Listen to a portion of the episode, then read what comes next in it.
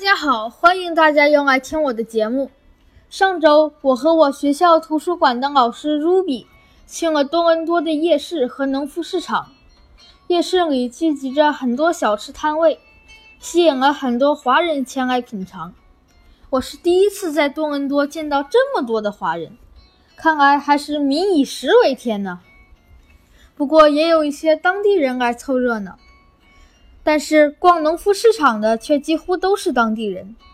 市场里的农夫们摆起自己的摊位，出售自家种的水果蔬菜，不仅新鲜，而且还不用交税。但是你必须学会该怎么挑。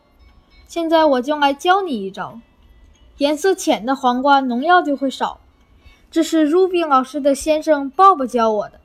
他是一个憨厚的波兰人，而且开车的技术很高超。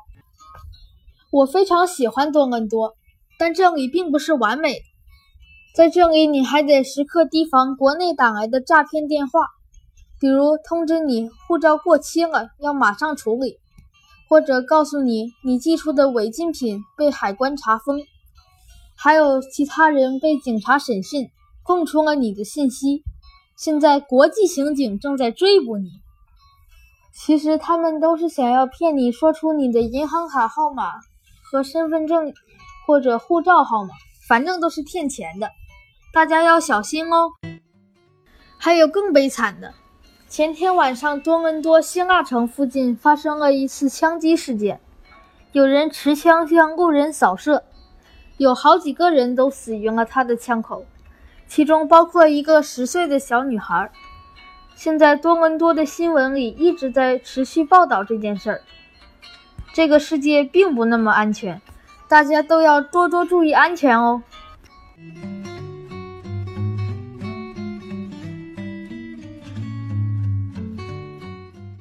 哦，差点忘了告诉大家，我去的那些美术馆和博物馆都是免费的。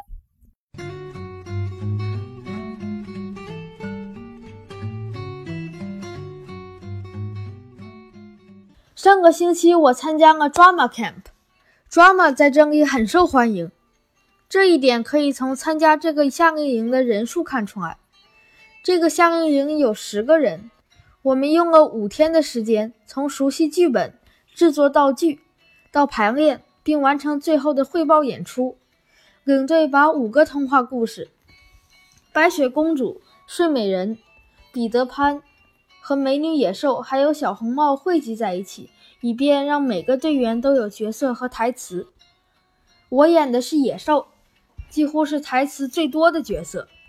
考虑到有很多人会拍照，工作人员在我们演出之前，请每一位队员的家长都参加了允许拍照的表格。在星期五演出的时候，整个营地的所有 camp 成员以及所有的工作人员都在台下观看。还邀请了 Drama Camp 队员的家长来参观，我觉得特别自豪。前几天走在路上，我看到路边有一个不小的商店，上边写着大大的标牌 “Donation Center”，就是捐赠中心。我回到家，把我穿小了的衣服洗干净、烘干，再带到捐赠中心来。我原本以为直接交给工作人员就行了。可实际上并不是这样的。